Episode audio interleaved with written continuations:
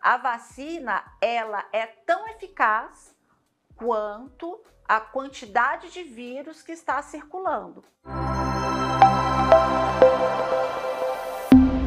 Se a vacina é, não tem eficácia, não, não protege 100%, então de que adianta vacinar?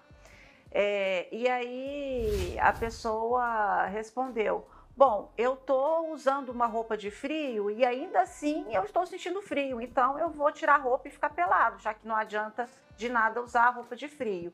Então é mais ou menos isso. A gente vê que mesmo pessoas vacinadas têm a doença, inclusive chegam a ser internadas.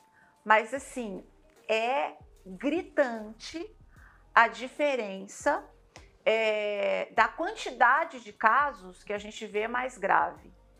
Então, uma pessoa que o ano passado teria tudo para evoluir muito mal, hoje ela acaba internando também, mesmo vacinada. Mas ela, em geral, tem um quadro muito mais brando. E outra coisa, a vacina ela é tão eficaz quanto a quantidade de vírus que está circulando. E ainda assim, ela é bastante eficaz.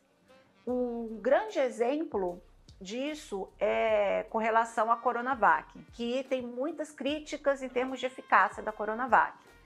É, quando um paciente interna e tomou a Coronavac, lá vai ele falar que, nossa, tá vendo, eu tomei uma vacina que não presta e tal, mas o quadro dele é brando.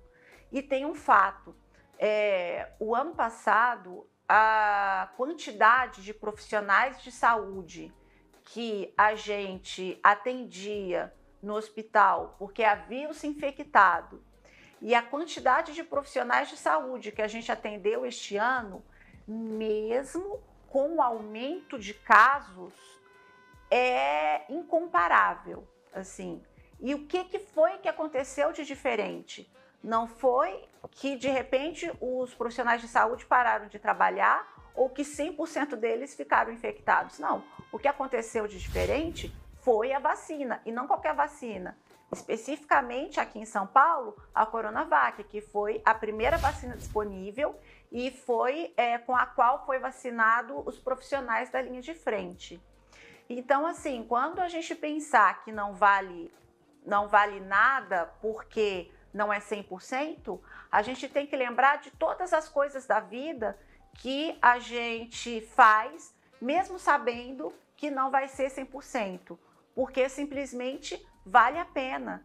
Se eu tiver é, 50% de chance de perder o meu filho por uma doença e depois de alguma medida eu passar a ter 0,5% de chance de perder o meu filho para essa doença, eu vou sim tomar essa medida sem sombra de dúvida.